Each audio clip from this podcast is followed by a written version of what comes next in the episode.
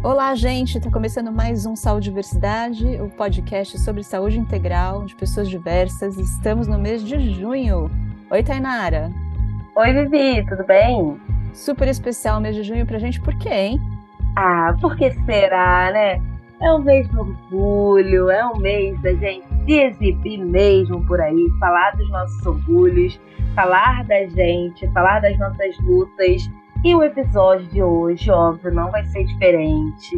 É um episódio que vem aí trazendo saídas do armário, histórias aí dos, dos nossos queridos que participam aqui com a gente no Instituto, que fazem um trabalho nas redes sociais. Foi um papo muito legal, Vivi, muito bom mesmo. Eu acho sempre fascinante, sabe, Tainara, a gente ouvir as histórias das pessoas.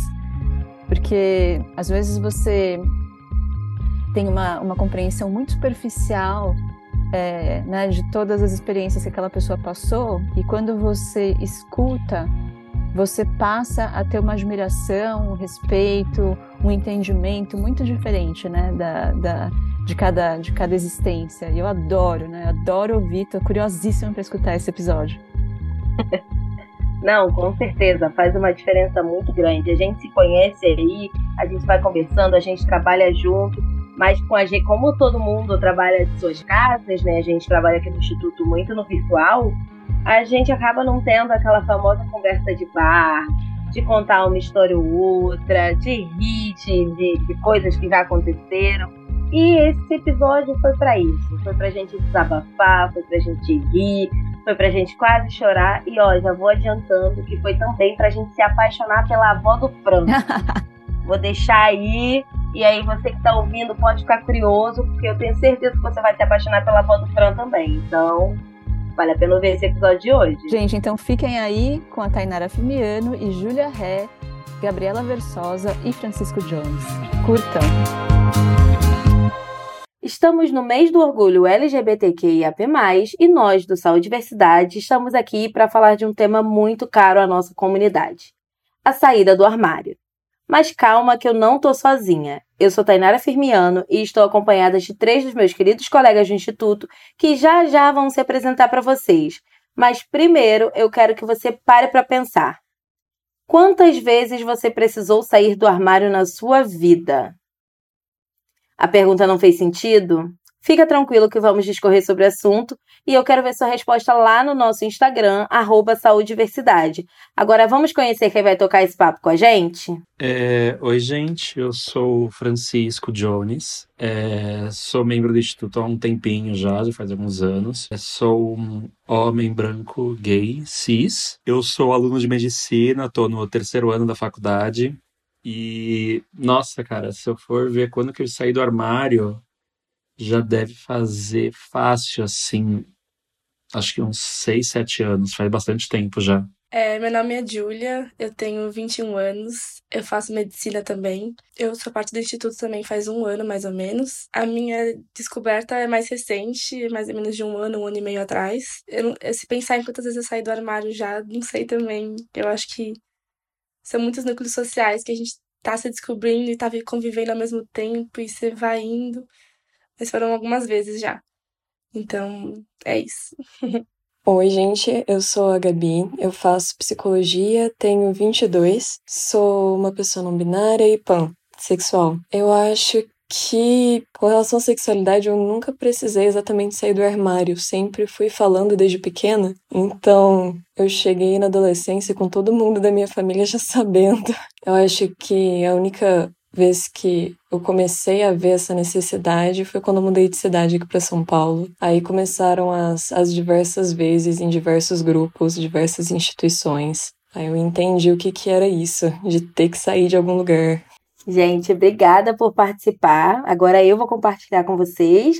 É... Para quem ainda não me conhece, eu já participei aqui do, dos podcasts algumas vezes. Eu sou Tainara Firmiano, sou uma mulher preta, bissexual, tenho 28 anos, carioca, vocês vão perceber aí pelos diversos sotaques.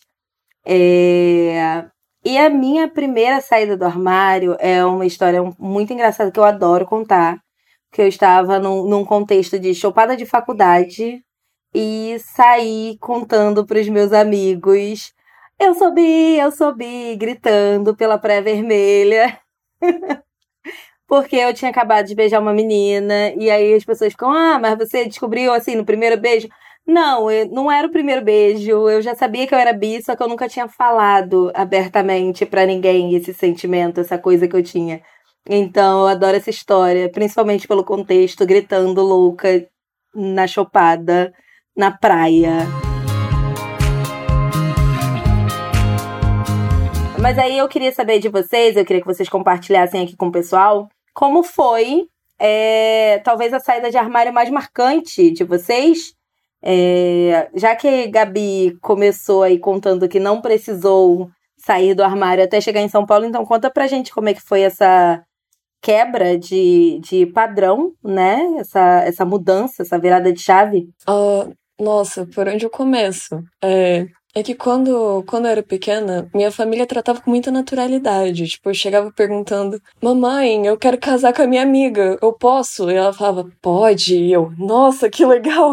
É, e com os meus amigos, a gente meio que formava o pequeno grupo queer da cidade.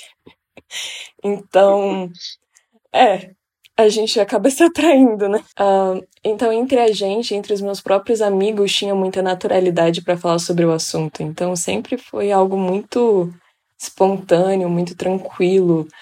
É, pelo menos dentro da minha família e com os meus amigos diretamente. Aí, quando, quando eu vim aqui para São Paulo, acho que as pessoas já tomavam mais cuidado, sabe? Tipo, dava para perceber que tomavam cuidado quando falavam de sexualidade, tomavam cuidado quando falavam de gênero, essas questões um pouco mais polêmicas. É, pelo menos, bem, para um adolescente de 13 anos era polêmico, né? Aí eu lembro que por algum motivo eu assumi que as pessoas já sabiam que eu era pan. Eu, eu, eu, não sei. Eu acho que quando uma coisa tá muito certa dentro de você, você acaba não pensando que você tem que contar. Tipo, fala, nossa, eu tenho cabelo marrom. Aí, um dia eu tava falando de uma crush pra uma amiga minha, ela ficou tipo, mas espera, você gosta de meninas? E eu, tipo, é? Você não sabia? Aí, e ela ficou muito animada. Ela começou a gritar e falar: Meu Deus, eu não acredito, você é LGBT. E eu, tipo, isso é tão impressionante assim, como eu não sabia que chocaria. Me deu. É, eu fiquei impressionada, assim, de chocar alguém, e, tipo. De ser um choque tanto de eu ser LGBT, tanto de eu falar tranquilamente, sem ter muito pudor. E, e essa foi a primeira vez, e, tipo, eu ver a pessoa assim, super animada e eu não entendendo porque ela estava animada. e acho que junto com isso já veio o outro lado da moeda, que foi ela falando para outras amigas minhas. E essas outras amigas minhas chegando em mim falando: Olha, tal amiga sua tá falando que você é pan. Olha, eu acho que você deveria tomar um pouco de cuidado. E eu, tipo. E daí? o que tá acontecendo? Em que mundo que eu caí, sabe? Eu caí aqui, tipo, o que que eu faço com isso? Aí começou, acho que os primeiros contatos aí com uh, esse sentimento de vergonha, de nossa, então será que eu deveria esconder? Será que eu deveria tomar cuidado? Por que eu deveria tomar cuidado? E, e por aí vai. Nossa, Gabi, eu tô te ouvindo aqui, assim, e eu tô, eu tô com inveja de você, sabe, na sua infância, porque, cara, é, é o que você falou, assim, tipo, o fato de você ser uma coisa e não ser outra, assim, não é que não tinha importância, mas é, não era uma coisa que afetava o seu dia a dia, sabe? Você não tinha que pensar duas vezes. É, eu acho que assim, eu sempre fui uma, sempre fui uma criança muito afeminada, né? E e cara, eu era, era constantemente assim me preocupando, porque em São Paulo a gente tem meio que essa visão que eu acho que ela é bem é, falsa de que a gente está num ambiente assim de aceitação e tudo mais. E é óbvio que se a gente for comparar com outros locais do Brasil, realmente tem muita aceitação. mas eu também sinto que ao mesmo tempo que a gente tem essa aceitação, a gente tem que ficar o tempo todo se preocupando sobre o que vão pensar de você, o que vão falar de você, como se fosse um problema você ser qualquer coisa que não seja. Estou fazendo aspas aqui a norma, sabe? É, é, eu não sei, é, foi uma constante preocupação para mim, ainda é, tipo, como eu estou num meio que a medicina ela te faz faz você se preocupar o tempo todo como que você está sendo visto, sabe? Porque tudo pode, pode influenciar a sua vida dentro da faculdade, dentro do hospital, dentro de qualquer serviço de saúde que você está atendendo, como se isso fosse fazer alguma diferença. Sendo que, cara, não faz nenhuma diferença, sabe? Mas é o tempo todo se preocupando com isso. É, eu tô de, genuinamente com inveja do que foi ser a Gabizinha. A, a minha história é um pouco parecida com a da Gabi, no sentido de, tipo, a minha descoberta foi mais. É, é porque, assim, é, eu tenho duas irmãs mais velhas, e uma delas, a do meio, a gente sempre foi muito próximo. E ela se descobriu bissexual ou lésbica, ela também não sabe ainda, está em aberto.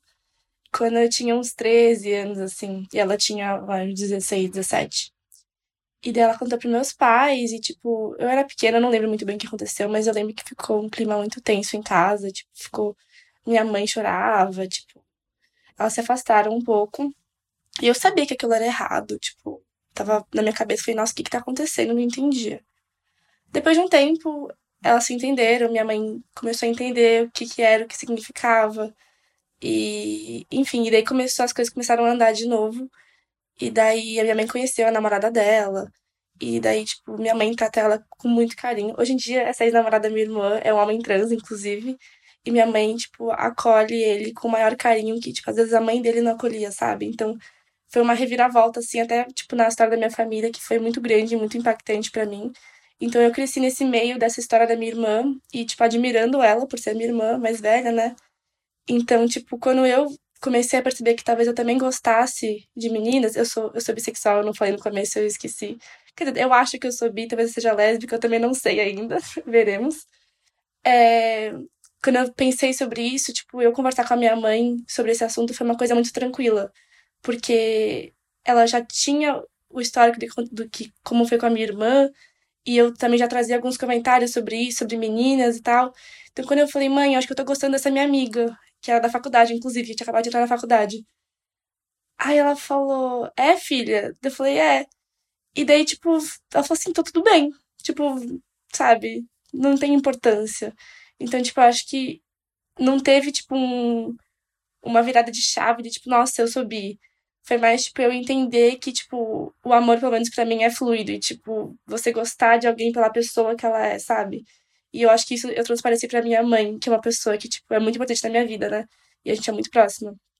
E daí eu lembro que eu falei pra ela na época: Mãe, eu não gosto de menino ou de homem, eu gosto de pessoas, entendeu? E até hoje ela fala isso pra mim: Nossa, filha, você me marcou muito. Você gosta de pessoas, eu acho que é isso que importa mesmo. Então, tipo, pra mim, eu acho que foi meio que parecido com a da Gabi. De tipo, foi só acontecendo e, tipo, no final fez muito sentido quando as coisas se encaixaram enfim, é. Então, gente, eu vou ser agora a pessoa que vai trazer a história não tão bonita. É... Eu, assim, eu tive uma série de coisas que aconteceram na minha vida, assim, desde uns 10 anos de idade, que foram situações bem traumáticas para mim, sabe? Ah, quando eu tava, assim, com uns 11, 12 anos, eu estava naquela fase de descobrir tudo, ver o que, que eu gosto, o que, que eu não gosto, e eu usava o que para isso? O Google, porque era o que eu tinha. E nessa tinha pesquisa de tudo, era de mulher, era de homem, era, enfim. E por aí ia. Só que eu tive um problema, eu fui uma pessoa que sofreu um bullying bem chatinho na minha durante o meu ensino fundamental.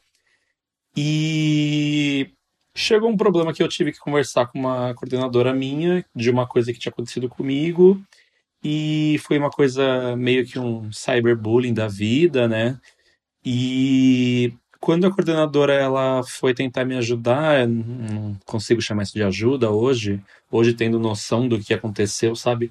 É, basicamente, em vez dela me ajudar, ela basicamente teve acesso ao meu histórico de pesquisa, imprimiu esse histórico de pesquisa e deu para os meus pais.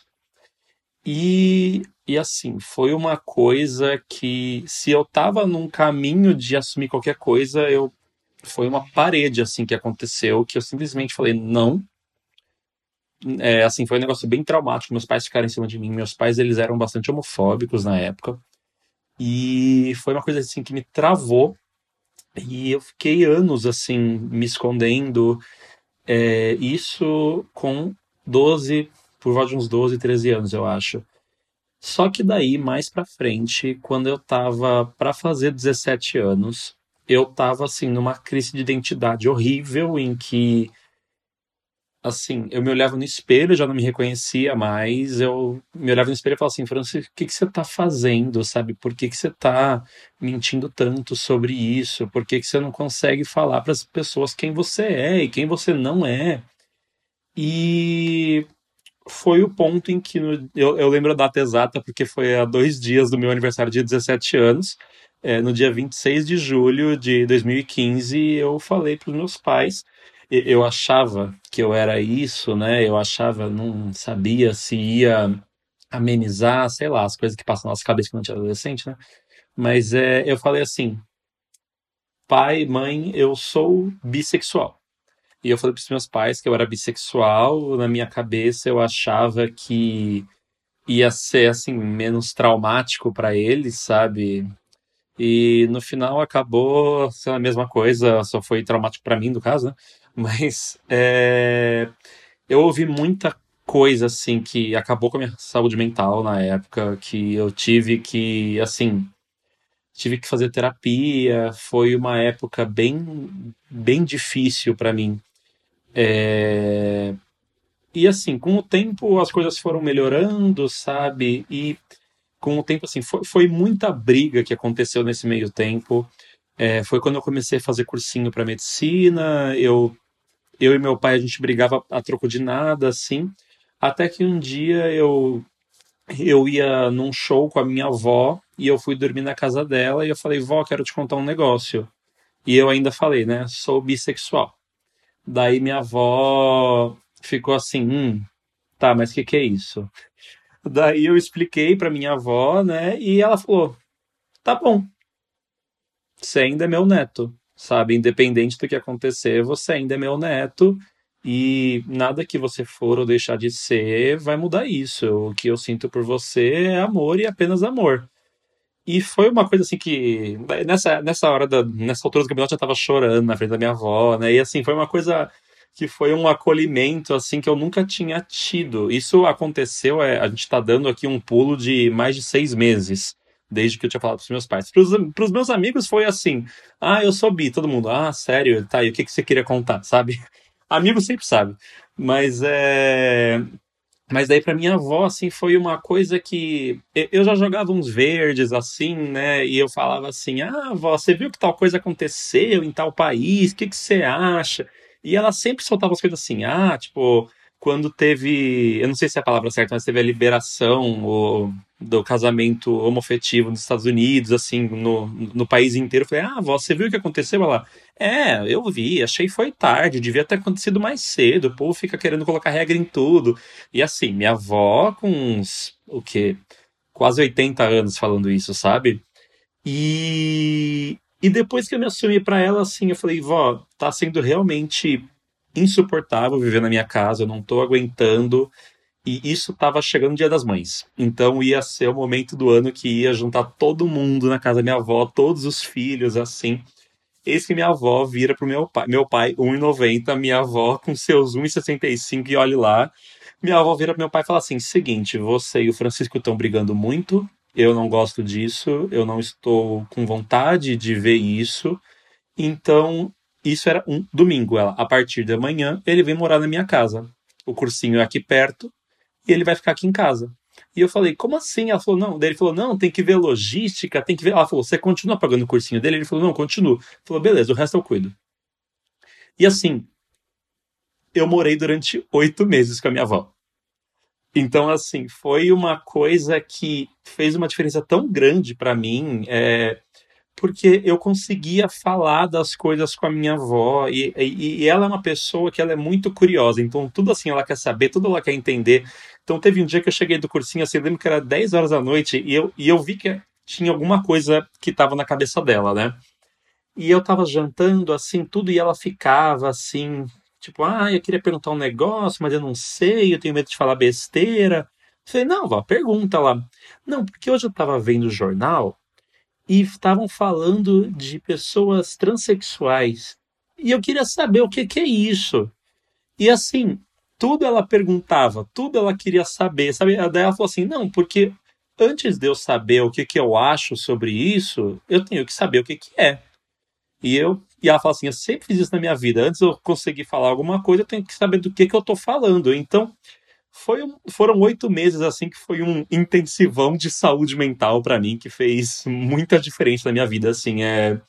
A minha avó foi uma das pessoas que foi decisiva na minha criação. Então, é uma coisa muito forte para mim lembrar desse momento, porque foi assim um, um, porto seguro que eu acho que eu nunca mais senti na minha vida depois disso, sabe? Não num sentido assim, não sinto porto seguro, mas foi uma coisa tão forte para mim na época que, cara, eu, eu não consigo descrever assim o, o quão o quão amado eu me senti durante esse tempo, sabe?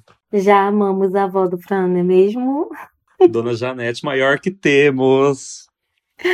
Ai, maravilhoso. Eu, eu tô pegando um pouquinho do que cada um falou e pensando aqui, encaixando um pouquinho na minha, na minha trajetória. E assim como o Fran, eu tenho uma leve invejinha da Gabi, porque, gente, se eu, se eu tivesse conseguido.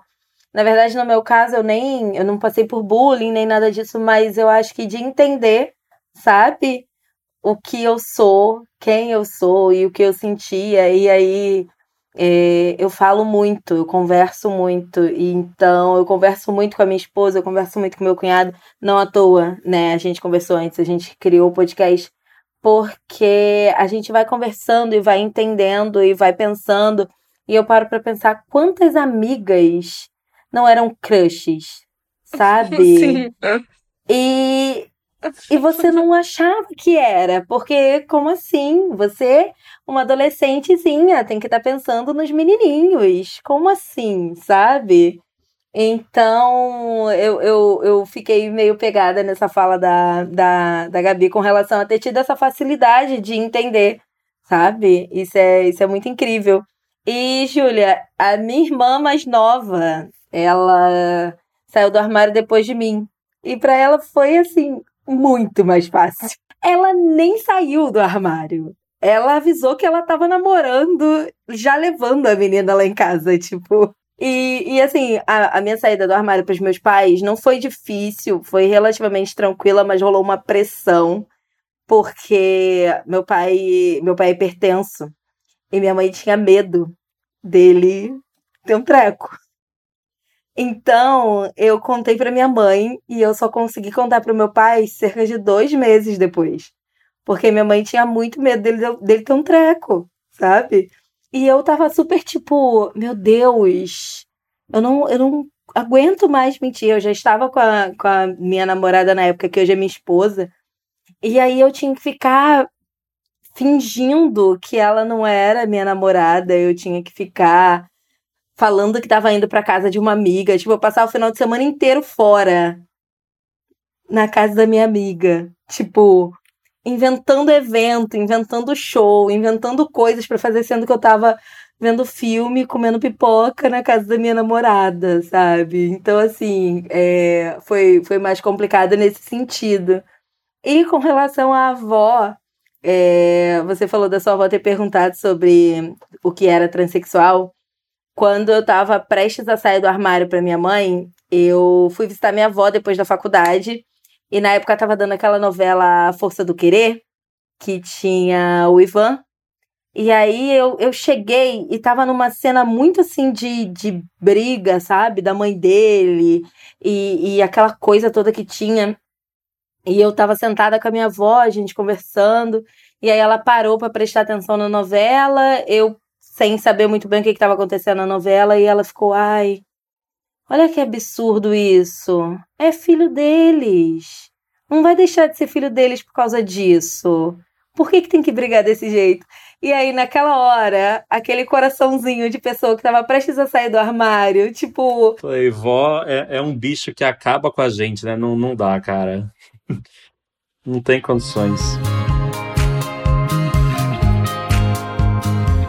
Eu queria saber o que que vocês acham e como vocês lidam com as caixinhas. Vamos lá. O que que acontece? Eu sou uma mulher casada, eu ando de aliança e cada vez que eu tô num lugar novo, num lugar diferente, se uma pessoa vê uma aliança, pergunta: e seu marido? Ou então, como se chama seu marido? Ou então, se eu vou preencher algum documento, tipo, ah, casada? Casada, qual o nome do marido? E aí, não, não é marido, é esposa. Eu saio daquela presumida heterossexualidade para uma mulher lésbica. Eu sou uma mulher bissexual. Então eu saio de uma caixinha, eu vou para outra caixinha e aí eu tenho que sair do armário uma segunda vez. Então eu queria saber se vocês passam por essas situações e como que vocês lidam com essas situações de serem colocados em caixinhas. E aí pode ser tanto de nomenclatura mesmo da sexualidade de vocês, quanto de rótulos, de performances, do que esperam que vocês façam por serem quem vocês são.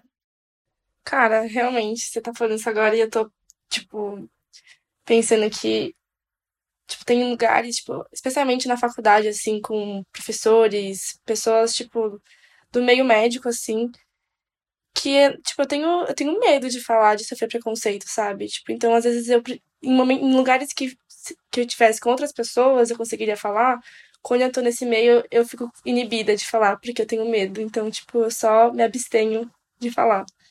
Só que, tipo assim, com relação à família, por exemplo, tipo, tios, primos, avós e tudo isso. É, a minha mãe, ela tem, tipo. Ela não se importa de falar, tipo, ela não se importa pelo que os outros pensam. Então, às vezes, quando eu falo pra ela, eu falo, nossa, mãe, tipo, eu tô meio tensa de falar. Ela fala, por quê? Tipo, e daí? A gente te aceita, tipo, o que, que mais importa, sabe? Então, às vezes, tipo, é, ou ela fala, ela fala, ela namora uma menina mesmo, namora. Ela, a namorada dela é incrível. Daí eu fico, ai, mãe. E daí, eu, daí, com isso, eu tô, tipo, cada vez conseguindo mais falar sobre em, com pessoas que eu não sou tão próxima, assim.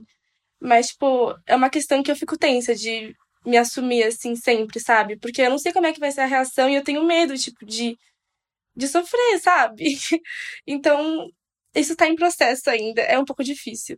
E com relação, tipo, a caixinhas, assim, tipo, do que eu me identifico, tipo, antes eu ficava muito, muito fixada nisso, tipo, de ser bissexual, de ser lésbica, eu não sei. Só que hoje em dia eu fico pensando, gente, não, eu não tenho que saber também, sabe? Tipo, eu tô só vivendo e tendo que ser feliz, e eventualmente eu vou descobrir, ou talvez eu não descubra mesmo, e tipo, o que importa é ser feliz, né? Então, tipo, isso não, não me incomoda mais tanto, mas são caixinhas que os outros querem colocar na gente, mas que, tipo, você tem que ser confiante para falar não. Tipo, você não tem esse direito de, colocar, de me colocar numa caixinha, sabe? Então, sei lá, é uma coisa que eu tô trabalhando em mim que tá desenvolvendo. Não, é que eu acho muito interessante isso que você falou, tipo, da pessoa presumir coisas. Porque apesar de eu sempre ter sido muito tranquila com isso, todo mundo que olha pra minha cara presume que eu sou hétero. Todo mundo, não tem uma pessoa.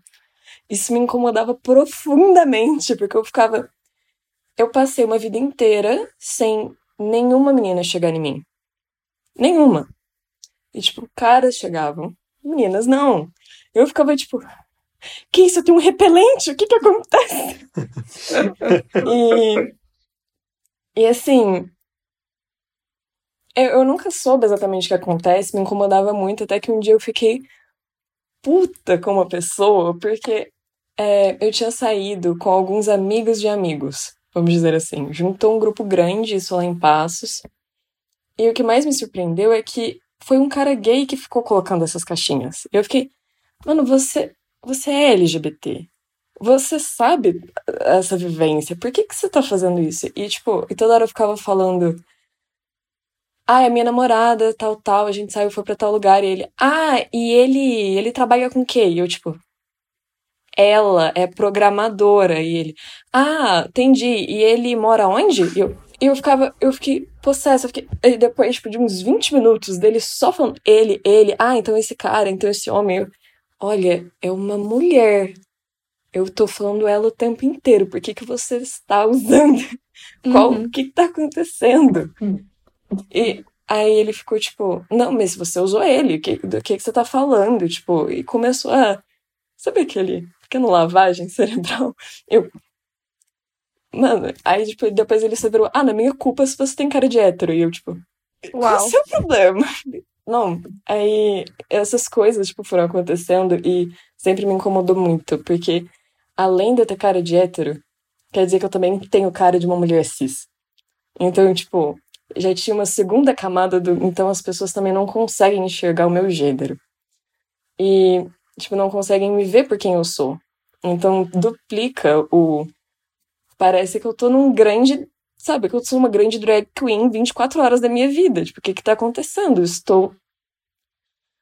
E, tipo, eu não tenho que performar nada. Eu não queria ter que performar, performar nada. E eu gostaria que fosse tão natural quanto era quando eu era criança. Parece que quanto mais velho você vai ficando, mais tentam te enquadrar. Eu acho esse processo muito difícil. Nossa, cara, é, pensando aqui no que vocês estavam falando, é, até pegando um pouco do gancho do que a Jill falou, eu sinto que eu preciso me provar mais para os outros do que eu preciso me provar para mim mesmo.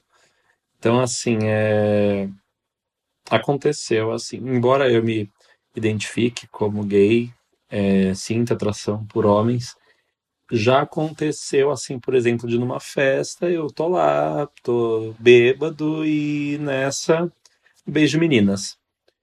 E assim, na primeira vez que isso aconteceu numa festa da faculdade, eu, eu acho que se eu olhasse para os meus amigos, eu ia ver pelo menos uma meia dúzia de gente com a rodinha assim na testa, tentando processar que eu tinha acabado de beijar uma menina.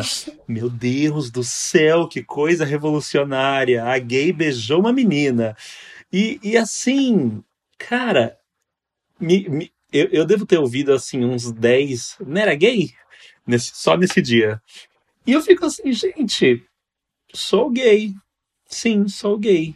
Daí nessa eles, mas você beijou uma menina? E assim eu fico, é. E eu continuo gay. Olha só, que loucura. Que coisa. E, e assim, tem uma, umas pessoas que eu tenho muito carinho por algumas pessoas, mas que elas não conseguem processar isso. Eu tenho até surge aquele aquela palavra que eu odeio com todas as minhas forças, que é bifestinha, né? Que falam assim: ah, não, ele é gay, mas daí ele bebe e vira bi. Daí, assim, eu respiro fundo, né? A gente fala, é, exatamente, né? O álcool aí mudando sexualidades. e, e, e, e, assim, parece até como se fosse um problema eu, eu ser bissexual ou não ser. E eu fico assim, gente. Daí me perguntam, ah, mas você é gay? Eu falo, sou tá, mas como é que isso funciona? Eu falei, cara, sei lá. Sei lá como é que isso funciona. Tu não, Mano, se, se eu soubesse tu não é pegou é o manual de instruções, tava... não te deram? Não, claramente não. Claramente não. Então, assim, é, as pessoas não conseguem entender. Falam assim, ah, tá. Daí, até que chegou um dia que perguntaram assim pra mim, tá, mas o que que você é? Falei, velho, sei lá, deve ser trouxa, né, mano, pra continuar tendo esse tipo de papo em 2023, mas assim. Porque, gente, não, não tem condições, cara. A gente. A, as pessoas não conseguem entender que eu estava lá, eu estava com uma amiga, eu tive vontade, minha amiga teve vontade, a gente falou, hum, vamos se beijar? Vamos, parece ser uma boa ideia. E foi uma ótima ideia. Mas assim, e tá tudo bem, e eu não preciso me, eu não tenho que dar satisfação para ninguém, sabe? Eu, eu sinto que é como quase se eu tivesse que é, essa pessoa sente que eu tenho que ter a validação dela para eu poder exercer minha sexualidade, sabe? Fico assim, gato, baixa a bola, você não é tão importante assim, sabe? Eu acho que a galera tá muito preocupada hoje em te entender sendo que nem você se entende, sabe? Nem você sabe o que, que você é, o que, que você deixa de ser. Por que, que eu tenho que explicar para outra pessoa isso, sabe? É... É, é bom, assim, ter fama de pessoa cansada, porque daí a gente fala assim, ai, tá, mas o que que você fala? Ah, velho, sei lá que eu sou, não tô afim de conversar, não tô afim de explicar, porque nem eu sei direito. E vamos seguir assim, e deixa lá os héteros pensando, os héteros, né? Deixa os gays pensando também, né? Porque eu já fui chamado de bifestinha por gay, eu já fui chamado de bifestinha por lésbica, eu já fui chamado de bifestinha por bissexual. E eu fico assim, ô bonitão, você não tá se ajudando aí, né? Então, assim, eu, eu, eu não tenho mais saco. Ai, gente, zero paciência para bifestinha. Eu detesto esse, esse conceito, acho um porre. E eu, como uma pessoa mega defensora da sexualidade fluida, eu sempre acho que, tipo, cara, beija quem você quiser, se a pessoa estiver consentindo. Beija quem você quiser, se ela tiver idade para consentir, se ela não tiver bêbada, apagada. Beija, beija, vida segue. Nossa, é um saco isso de quererem ficar até controlando quem você pode ou não é, beijar. Isso é um. Ai, zero paciência para isso, gente. Pessoal, nosso papo tá chegando ao fim. Nós falamos bastante sobre se assumir, sobre sair do armário, sobre viver suas experiências, é, arrancar, rasgar as caixinhas tudo, entendeu? Dar o papelão todo para os gatos brincarem, porque gato adora arranhar papelão. Então, é sobre isso, mas é sempre importante reforçar que cada pessoa vive o seu processo e no seu tempo, que ninguém é obrigado a sair do armário, menos ainda a ser retirado de lá à força, galera. Isso não é legal. Então, respeita o tempo do coleguinha, ok?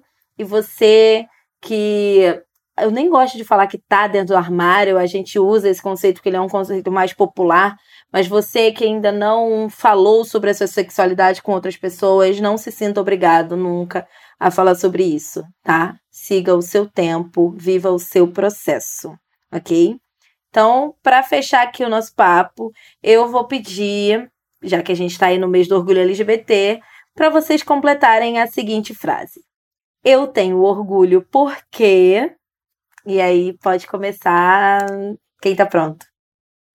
Eu faço ir, eu faço ir. é, eu tenho orgulho por saber quem eu sou e não ter medo de me conhecer também. Arrasou, Júlia. Quem é o próximo? É, eu também, assim, pensando aqui, eu tenho orgulho de sair todo dia da cama e não ter medo de usar, por exemplo, o meu porta-crachá de arco-íris, sabe? Poder virar para qualquer pessoa e falar assim, que que tá vindo na minha cabeça, sabe? O que que eu sou, o que que eu não sou, sabe? De falar que eu não sei o que eu sou. Então, assim, eu, eu acho que eu, eu acho que ao mesmo tempo que eu tenho orgulho eu, eu, de ser o que eu sou, eu também tenho orgulho de não ter certeza de nada. Tá tudo bem. Acho que eu diria que eu tenho orgulho de chegar em um ponto em que eu me olho no espelho eu falo: não sei quem você é, mas estou contente de estar tá podendo descobrir estar em um caminho em que eu quero olhar para quem eu posso ser. É isso. Eu tenho orgulho por todos os dias poder dizer que eu sou uma mulher bissexual, que eu tenho certeza sobre isso hoje, mas eu posso não ter certeza amanhã. Então, eu tenho orgulho de me conhecer e eu tenho orgulho de fazer parte do Instituto junto com vocês e de ter gravado esse episódio maravilhoso. Gente, muito obrigada, muito obrigada mesmo foi um papo incrível, foi muito, muito, muito bom conhecer mais da história de vocês. A gente tá junto aí já há alguns meses, cada um no seu tempinho, mas é muito bom ter essa conversa mais íntima e essa troca e poder saber um pouquinho mais da história de cada um. É, vocês querem falar a rede social de vocês? Então, vou pedir então para vocês darem um tchauzinho, deixar o um recadinho, rede social. Aí, é... faz sua mensagem. Gente, meu, minha, meu Instagram é basicamente eu passando vergonha no meu dia a dia, né? Mas é francisco.jones. É, eu acho que, assim, até pegando um pouco do que a Thay falou, não tem momento certo e não tem momento errado para você se assumir, para você conseguir falar para o mundo, sabe? É, a gente vê o tempo todo pessoas assim se descabelando porque acham que já deveriam ter saído do armário ou acham que não deveriam ter saído do armário. E, cara, não existe pessoa melhor para dizer o seu tempo do que você mesmo, sabe? Eu acho que essa é a maior mensagem que eu posso passar, porque acho que a galera tá muito preocupada em coisa que não faz diferença, sabe? Eu vejo, eu olho para trás hoje de quando eu virei para o mundo e falei: "Ei, gente, sou isso". E hoje assim parece tão pequeno, sabe? Eu lembro que na época assim era uma coisa que, nossa, tava virando meu mundo de cabeça para baixo. E hoje eu olho para trás e eu fico, nossa, me estressei tanto com aquilo, né? Era só não é assim, é, foi é, citando aqui Dona Janete mais uma vez, continuei sendo neto dela, mudou nada, sabe? Então, assim, gente, isso não muda nada. É, é, eu acho que é mais um alto alívio do que qualquer outra coisa, mas amanhã você vai continuar a mesma pessoa, no outro dia também. Então, assim, gente, não, não se pega essas coisas não, porque com o tempo tudo vai passando. Dona Janete é a maior de todas. a maior que já existiu. A maior. É, gente, só queria falar como último recado para não ligarem muito pro que os outros pensam. Faça o que vocês tenham vontade. Sejam felizes e vão se descobrir, vão se entender, vão viver o que vocês querem viver, o que vocês têm vontade de viver. Porque sempre vai ter gente que vai ser contra, que vai reclamar, que vai encher seu saco. Então, no final, quem vai, quem vai viver sua vida é você mesmo. Então, assim, faça do jeito que você quer. Que tudo vai se encaixar como tem que ser. E quem tiver que estar tá na sua vida vai estar no fim do dia. Então é isso, gente. Muito obrigada por conversar com vocês. Gabi, Fran, Thay. Foi incrível. O meu Instagram é Julia com G, underline FDRE. É, e de finalização aí, para completar a fala de todo mundo, é, acrescentar. Acho que eu falaria que não tem jeito certo de você ser alguma coisa. Você pode ser tudo à sua forma. E como todo mundo estava falando desse dessa vontade de ter tido uma infância, uma grande infância arco-íris, eu acho que o mais importante é você ter, você conseguir reacessar aquela criança, porque você era arco-íris naquela época.